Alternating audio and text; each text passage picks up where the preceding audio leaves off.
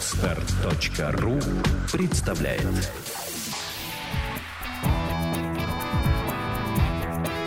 Александра и Андрей Капецки в лучшем психологическом подкасте «Психология, мифы и реальность». Добрый день, дорогие друзья. Здравствуйте. Сегодня у нас рубрика прошедшего конкурса «Хочу к Капецкой». Так как мы обещали людям, которые нам написали, разобрать их письма. Те люди, которые попали на курс, уже его прошли, отчитались вам. Вы, наверное, видели видео это. Если не видели, посмотрите их отзывы. У них все получилось. Немножко нам пришлось поработать после курса, так как состояние было тяжелое. Но мы надеемся, что у людей все наладилось. Да, люди с нами на контакте. Мы продолжаем их контролировать, потому что, как я уже говорила в том выпуске, который был назван «Хочу Капецкой», случаи непростые, и будет требоваться поддержка. Поддержку это мы оказываем. Они молодцы, двигаются довольно широкими шагами. Самое главное, чтобы ребята не сдавались. Мы рядом. Если нет рядом меня, есть кто-то из моих специалистов. Не опускайте руки, работаем. А еще хочу сказать, что мы запустили немножко провокационный ролик в интернет. Там уже есть дизлайки даже. Это хорошо. Да, конечно. Это говорит о том, что... Кто-то узнал себя. Да, кто-то себя узнал, обиделся. Это все работа Андрея Капецкого. Это, конечно, черный юмор, но тем не менее большинство людей смеются над этим роликом, потому что понимают, о чем речь. Найдите, пожалуйста, его на наших страницах в социальных сетях или на Ютубе и поделитесь. Может быть, у себя, а может быть, кому-то в личку. Посмотрим, что из этого получится. Ну что, давай разберем письмо. Письмо пришло давно, еще когда мы объявляли конкурс. Человек уже довольно долго ждет. Называть имени мы его не будем, назовем нашим постоянным слушателям. Соответственно, начинаю читать. Здравствуйте, очень хочу попасть на курс к Александре. Мне 51 год, и у меня очень мало времени, чтобы написать это письмо. О себе. Я родилась в Новосибирске. Родители не были в браке. До меня они избавились от нескольких детей. Меня оставили каким-то чудом. При родах я едва не задохнулась, но выжила – Родители поженились, но прожили пять лет вместе и развелись. Папа был нетерпим и придерживался староукладских взглядов. Мама всегда была немного Кармен. Она выросла без матери, с мачехой, и она была очень красивой и очень неосторожной в молодости. Как-то ведя меня из детского сада, она остановилась под балконом своего женатого любовника и стала свистеть в два пальца. Мама и отец вновь пробовали сойтись, и когда мне было 8 лет, они решили встретиться на нейтральной территории – в Ялте. Когда они в очередной раз расставались, я думала, что конец света. Для меня это было страшной болью. С папой я переписывалась, и мы виделись дважды до его смерти. Он был женат второй раз на копии мамы и тоже неудачно. Моя мама до сих пор нравится мужчинам. Мама меняла мужей, пока не вышла замуж за вдовца с тремя детьми. Отчим оказался запойным алкоголиком, жалким и совершенно несчастным человеком – мы жили все вместе в нашей двухкомнатной квартире. С детства я прекрасно рисовала и любила читать. Гизостудия, библиотека – это мое. Получала грамоты на конкурсах и хорошо училась. После школы я получала профессию декоратор-оформитель в местном торговом училище. Работала оформителем в магазинах, в доме модели. Личная жизнь без комментариев. Полный бардак и трагедия за трагедией. В 1994 году уехала в Москву. Писала тексты песен для известной тогда певицы. Личная жизнь не устраивалась, но я была осторожна в отношениях. В 99-м познакомилась с будущим мужем. Он моложе меня на 11 лет. Два года были знакомы, потом встречались три года, вместе 13 лет. У нас двое сыновей. Первая сыночка я родила в 37, а второго в 44 года. В 40 лет была замершая беременность, после которой я еле выкарабкалась. После мытарств по квартирам живем с матерью мужа. Его отца похоронили. Когда свекр был жив, однажды, когда я со старшим сыном собиралась утром в театр в выходной день, как гаркнул на ребенка, что тот описался. Свекр умер, спился. У нас нет ни своей квартиры, ни своей постели. Мы не спим вместе седьмой год. Мои книги стоят в коробках под кроватью 13 лет. Все это время я живу словно в гостях. Муж, если работает, то это всегда на волоске от увольнения. До свадьбы я не знала, что его родители – люди пьющие. Отец дед, алкоголики. По линии мамы дед убил свою жену и оставил сиротами двух дочерей. У мужа бывают неконтролируемые вспышки ярости. Он не раз поднимал на меня руку. Муж не терпит возражений и спорить с ним опасно. Денег он мне практически не давал, а если давал, очень мало. Я работаю дома, преподаю в студии рукоделия. Заработки нерегулярные, зависят от сезона. Деньги трачу на детей. Три года назад моя мама продавала квартиру и дала нам денег. Мы купили новую машину, одежду, и я освоила новое для себя ремесло, чтобы работать дома и быть с детьми. Мама живет в Подмосковье, и переехать с детьми к ней – это значит лишить детей элитного лицея, в котором они учатся, и самой пойти на низкооплачиваемую работу, и потерять любимую работу, которая приносит мне только радость.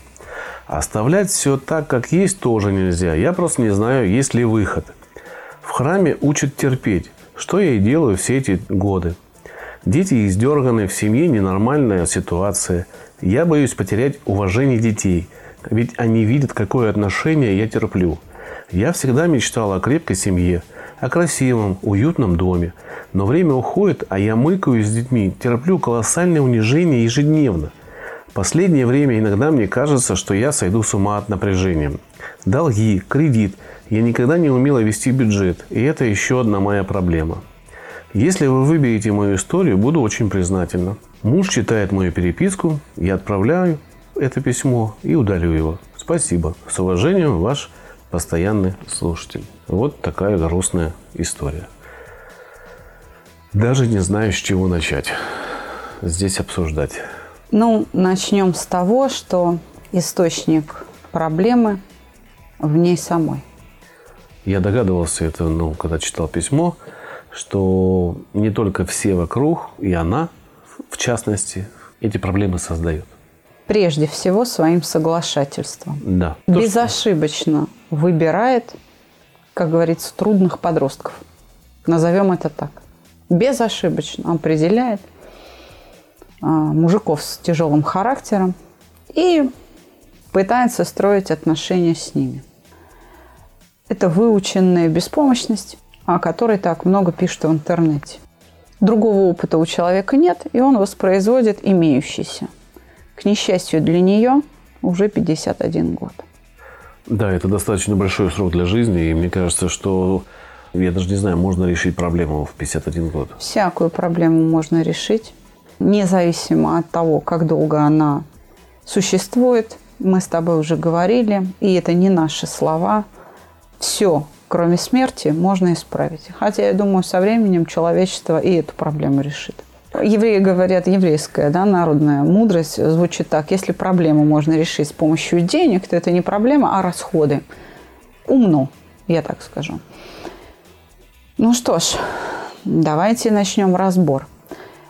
С одной стороны, она сама воспроизводит свои беды успешно. С другой стороны, нашу героиню нельзя винить в этом – потому что это вот тот самый педагогический брак, который она никак не может ликвидировать. Все дело в автоматизме. И этот автоматизм – это набор мыслей. Она всегда находит оправдание своим ошибкам. Всегда. Она не может их правильно оценить. Под словом «их» я подразумеваю свои собственные действия. То есть наша героиня не может придать правильное значение собственным действиям. Для нее это что-то такое, злой рок. Трагедия, взявшаяся из ниоткуда. Такая несправедливая судьба. В действительности же это автоматизм выхода, как говорится, в сознание одних и тех же мыслей, одной и той же порочной философии. Печально, что в этом участвуют дети – по большому счету, все те страхи по отношению к детям, которые она озвучила, они обоснованы. Более того, это не когда-нибудь случится с ее детьми, что они потеряют уважение к матери, они усвоят вот эту модель поведения. Это уже с ними произошло. Они уже прочно это усвоили. Для них нормально такое мужское поведение. Я напомню нашим слушателям, что у нее сыновья – это абсолютно адекватная для нее система координат. И для них тоже. Понимаете? Она делает выбор между счастьем и престижным лицеем. Хорошее образование дети получают не потому, что ходят в престижный лицей, а потому что они там учатся. Я знаю людей из сельских школ, где половины учителей нет, которые умудряются поступать на бюджет на довольно серьезные факультеты. Только потому, что они учатся сами. Никого, ничему научить нельзя, если человек этому не учится. Без участия человека ничего произойти не может. Если с вами происходят беды, то это не без вашего участия. Да, конечно, окружающие люди могут иметь определенные злые намерения по отношению к вам. И даже если вы в какой-то момент терпите неудачу, у вас кто-то победил, обыграл, оказался сильнее, причинил вам вред, вы можете только ликвидировать последствия. Но вы можете ликвидировать последствия. Если с вами приключается какая-то удача, вы добиваетесь какого-то успеха, это тоже может быть результатом чьей-то сторонней помощи, но не без вашего участия. Если вы сами себе не помогаете, то никакой удачи с вами не приключится. Во всем, как всегда, виноваты эмоции. Как всегда. Для тех, кто хочет решить эти проблемы по управлению своими эмоциями, у нас начинается суперинтенсив. Это самый дешевый такой начальный курс за 10 тысяч рублей, где вы проходите чувство покоя, тренируете, и две эмоции. Чувство обиды и чувство вины. Начинается он 24-го, оканчивается 26-го, идет три дня подряд, то есть 24, 25, 26, и идет по 6 часов каждый день. Бутербродиками и фруктами мы вас угостим. Не переживайте, с голоду не умрете. Вы слушаете подкаст «Психология. Мифы и реальность». Телефон проекта «Плюс 7 495 2013 511». Звоните. Консультации бесплатные. Да, действительно, Андрей, ты прав. Все опять дело в эмоциях. Настолько хорошо наша героиня научилась страдать, настолько хорошо усвоена эта философия, что тут без помощи профессионала не обойтись. Ну, давайте разбираться. У нее во всем ее письме сквозит страх, такое отчаяние. На мой взгляд, человек всю свою жизнь живет в страхе. Всю свою жизнь. Мне думается, что речь идет о страхе одиночества – и вот эта боязнь остаться одной и приводит ее к тем шагам, которые она совершает, и к тем последствиям, которые она имеет. Страх одиночества вызван такой глобальной неуверенностью в себе. Обычно мы говорим о том, что неуверенность в себе исходит от невозможности преодолеть чувство стыда – я сейчас не понимаю, действительно ли это связано со стыдом или с какими-то другими переживаниями, но я боюсь, откровенно скажу, я лично боюсь увидеть когнитивный мотивный тест нашей героини. Потому что, как говорят в народе, на мой взгляд, там сам черт ногу сломит. Тест, кстати говоря, очень успешно работает. Скоро он будет выходить э, в более автоматизированном режиме. Мы очень большие усилия прикладываем для того, чтобы справляться с вашими заказами, которые вы, дорогие слушатели, оставляете на нашем сайте, покупая этот тест за 1000 рублей. Но есть хорошая новость. Несмотря на то, что мы из-за большого количества ваших заказов на этот тест иногда срываем сроки выполнения этих заказов, потому что по какой-то непонятной пока нам технической причине ваши заявки на тест попадают в спам, и мы не всегда вовремя можем их там увидеть. Мы удешевим при переходе в автоматический режим а, результаты тестирования. Да, будет ручная обработка теста, она все так же будет стоить 1000 рублей, но появится и автоматический режим – он будет стоить дешевле, но он будет достаточно развернутый для того, чтобы вы могли получить представление о себе и о том, как вы реагируете на те или иные обстоятельства. Этот тест, и я повторюсь для наших слушателей, регистрирует тенденцию, он регистрирует способ мышления, которым вы пользуетесь под действием тех или иных переживаний. А вот нашей героине или людям с подобными проблемами, затяжными, с хорошо выученным способом страдать, прямая дорога на расширенный курс, который в этом году, например, последний поток стартует уже буквально послезавтра, в среду 22 числа. Он стал длиннее, он теперь 12 уроков за те же деньги. И вы еле-еле успеваете, потому что заканчивается он 30 декабря. Не пропускайте, не откладывайте решение своих душевных проблем на потом. Если вернуться к письму, то я скажу следующее. Выход в перемене отношения к ситуации. Она просто не может отказаться от тех ценностей, от той жизни, которой она живет. Работу сейчас можно найти и в Подмосковье. Из Подмосковья можно ездить в Москву.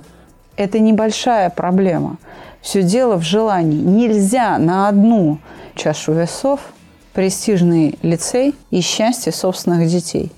Они потом вас не поблагодарят. Они не скажут «спасибо, мама». Они скажут вам, что из-за тебя я не могу свою жизнь устроить. Они будут ненавидеть и отца, и мать одинаково сильно. И не исключено, что мама попадет под удар даже более сильный, чем отец. Ну, ты прям рисуешь такие черные краски, и мне даже страшно. Человек будет слушать и будет сильно как-то переживать, может, даже плакать будет. Выход-то из этой ситуации есть для нее? Ну, есть, конечно. Мы как-то прям Перестать сгустили. бояться. Я не сгущаю краски, я лишь называю вещи своими именами. Хуже уже некуда. Надо перестать бояться. Надо выключить это радио и начать действовать. Ничего страшного. Агрессивный, на это есть полиция – его можно остановить. Пьет, на это есть психиатрическая помощь, его можно остановить. Не будьте такой беспомощной. Без вашего участия ничего не произойдет. Вы знаете, там практика моя и те несколько тысяч человек, которые лично через мои руки прошли, показывает, что как только у женщины один раз в жизни пропадает страх, и она единожды дает сдачи, все, мужик очень быстро приходит в себя. Давай возьмем письмо Ольги Ахмадышиной, которая стала одним из победителей конкурса «Хочу к Капецкой». Что она там пишет? Что ей было 16 лет, когда она кинулась с ножом на отца. Да. Все, насилие в семье прекратилось. Да, да, помню. Когда срывает болты, это приводит часто насильников в чувство. Но а... мы, мы не рекомендуем здесь с ножом бросаться. Да. Ни в коем случае. Но я говорю о том, что нужно просто дать сдачи. Может быть, первый раз в жизни. Перестаньте бояться. Ведь человек, который так себя ведет в семье, за пределами семьи, как правило, очень смирный. Очень смирный. Потому что хочет понравиться. Совершенно верно. Его люди не знают, и он создает образ такой. А дома-то его все знают, что скрывать. Ну, буду сейчас гасить всех. Это происходит только из-за попустительства, из-за того, что жертва боится. Только по этой причине. И именно поэтому я говорю о том, что нужно прийти к нам и убрать этот страх. И тогда ваша жизнь наладится. Вы можете сохранить и лицей, и работу, если просто приложите к этому усилия. Зачем вы ставите свою жизнь в зависимость от э, агрессивного алкоголика? Вы же добровольно там живете. Вас же не приковали к батарее. Вы же можете выйти на работу, можете выйти в магазин. Вы же не в наручниках там живете. А ее жизнь сложилась таким образом, потому что она видела, как развивались отношения у ее матери и отца, и у других людей, которые были у матери, да? И она не хотела себе такого. Да.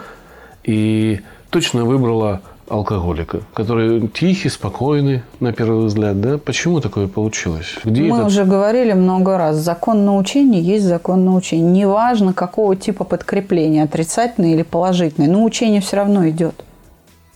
Вот как бы это парадоксально сейчас не звучало, но вот эти переживания закрепили вот этот образ мысли. Неприятные переживания страха закрепили именно этот порочный образ мыслей, который с упорством воспроизводится. Можно сказать, что у нашей героини такая же проблема, как у победителей конкурса «Хочу к Капецкой». Нет опыта счастья. или он крайне недостаточный.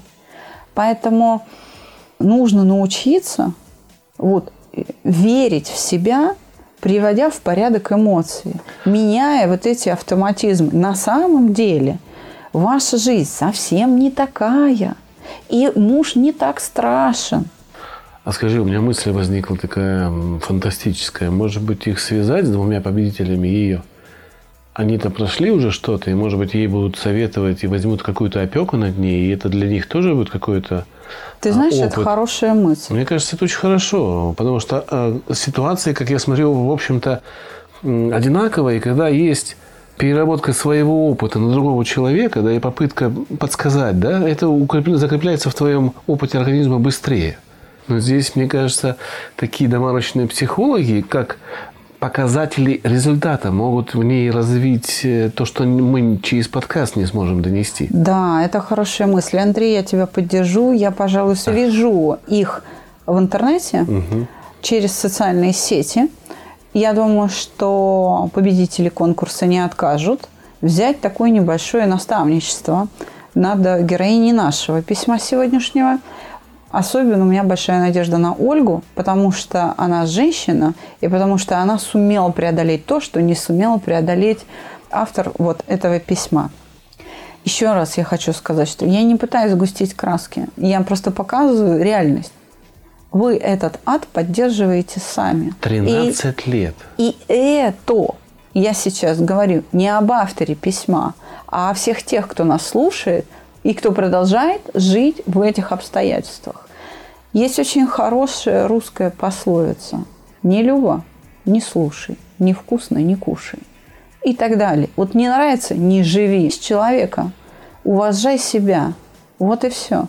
Ну, во-первых, человек может измениться у него же тоже какая-то опасность возникает, что он останется один. Совершенно верно. Своим несопротивлением, непротивлением вы умножаете пороки, вы поддерживаете его алкоголизм. А можно, я бы так сказал, не надо поступать кардинально, но можно взять паузу, уехать к маме, пожить там полгодика, может быть, показать, что вы вполне самостоятельны, себе доказать, что вы можете справляться с проблемами, дать отпор на какие-то посягательства или притязания вашего супруга. Вопрос не в том, чтобы вас развести, вопрос в том, чтобы у вас жизнь наладилась внутри. Если это удастся, это замечательно. А если не удастся, то это уже не удастся. И надо просто рвать и жить, и создавать свое счастье личное. Вы в ответе за свою жизнь. И он в ответе за свою жизнь. И пусть он эту ответственность на себя возьмет. Но, судя по всему, он не в ответе. Надо вручить ему эту ответственность. И все.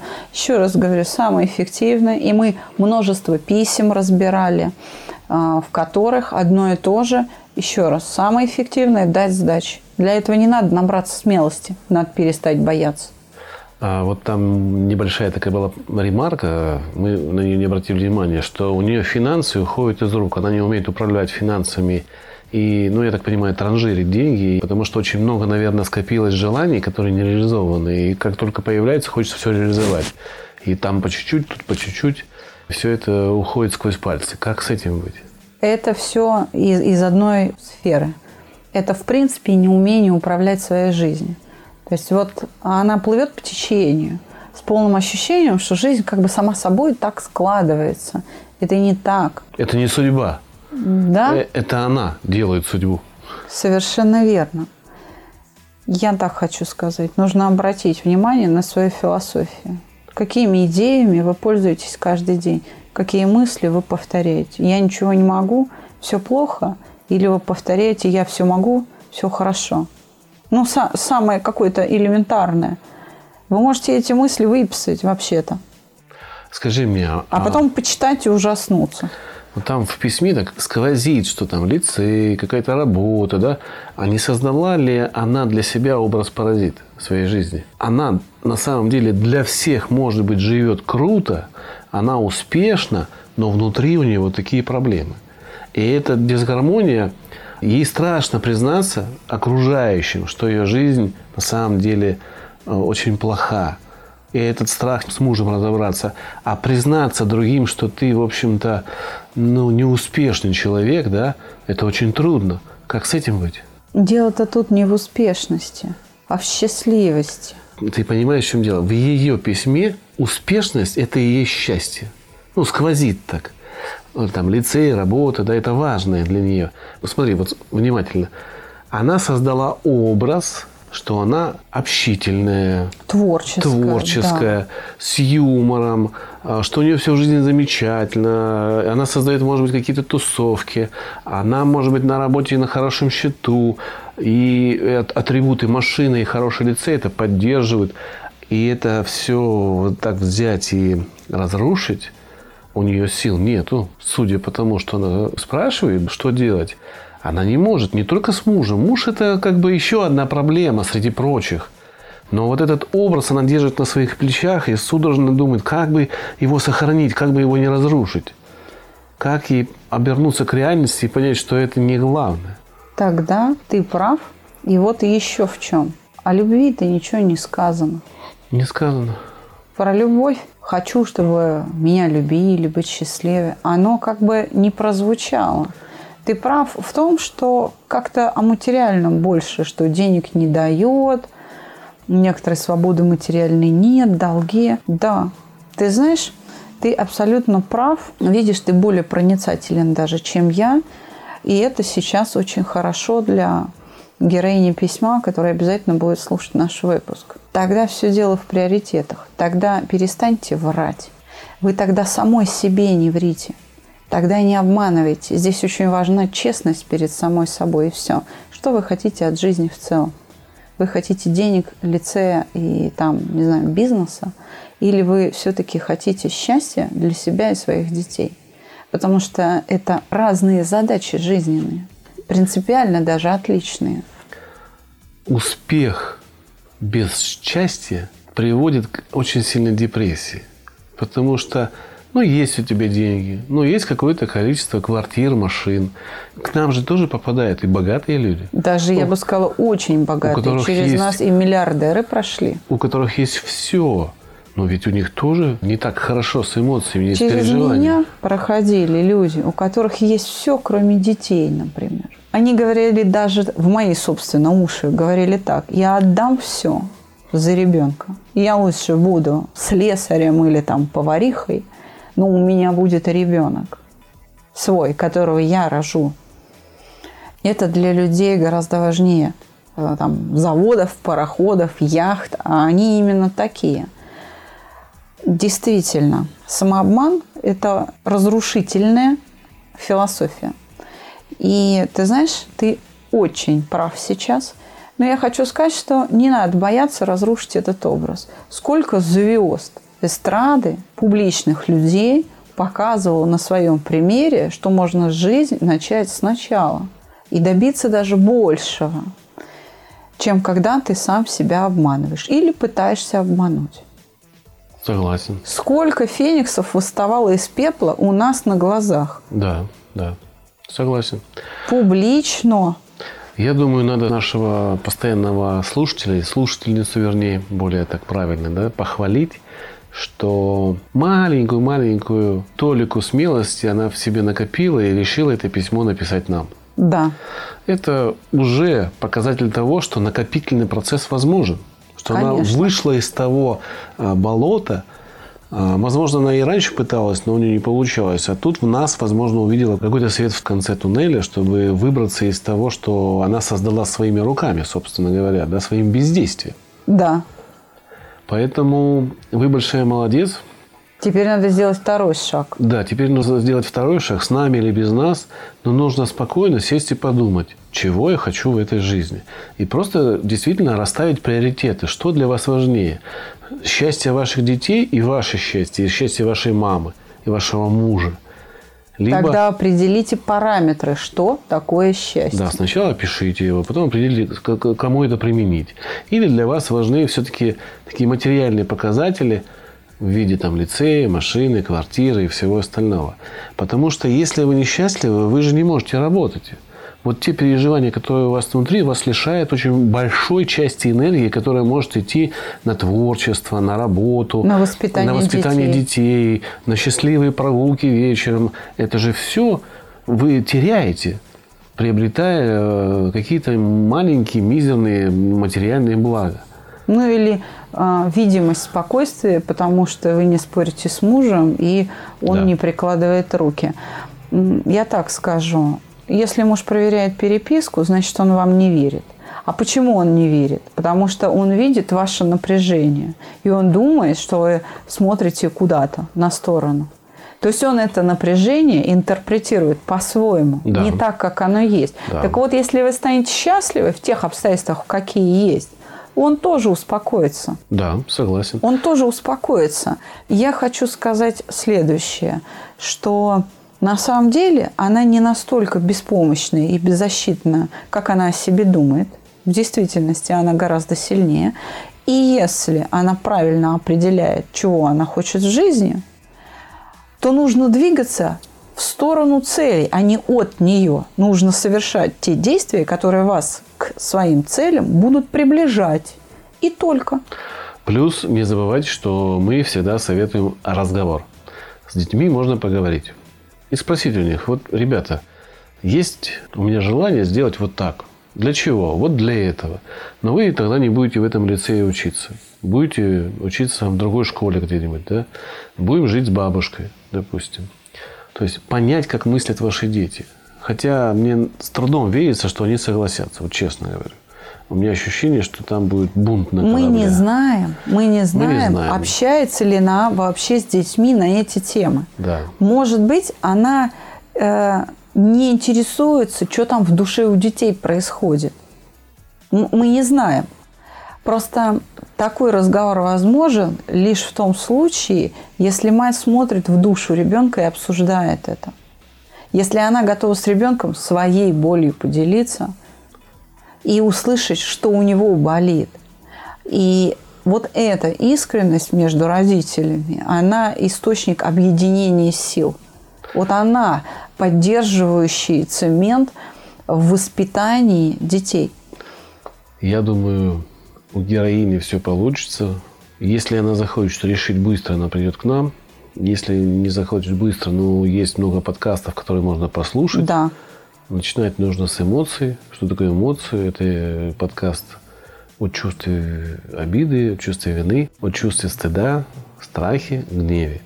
К сожалению, подкасты эти уже уехали с, под, с iTunes, так как э, выпускались очень давно.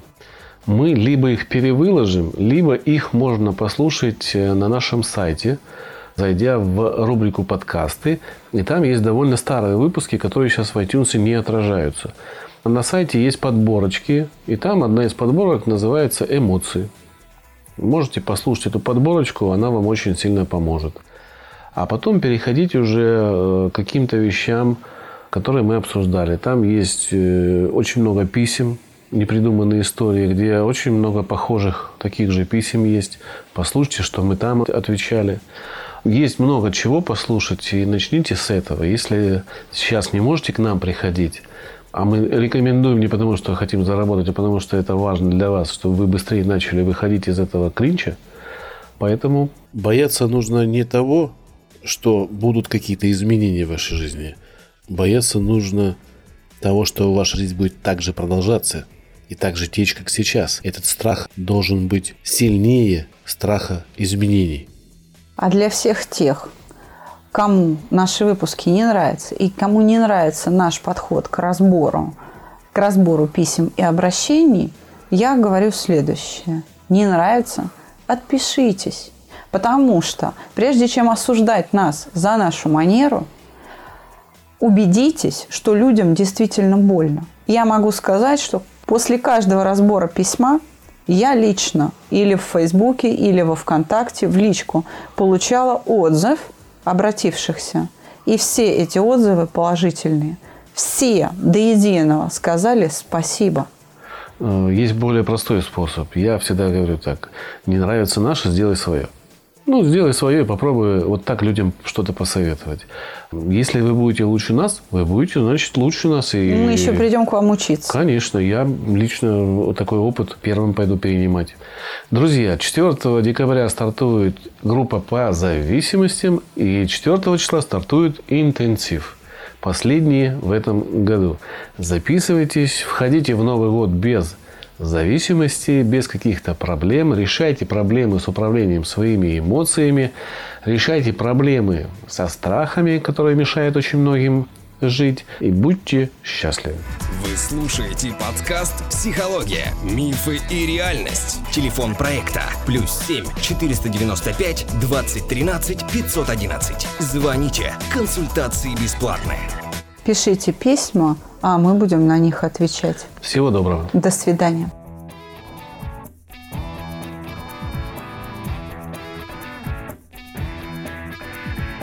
Психология, мифы и реальность. Слушайте каждый понедельник и четверг.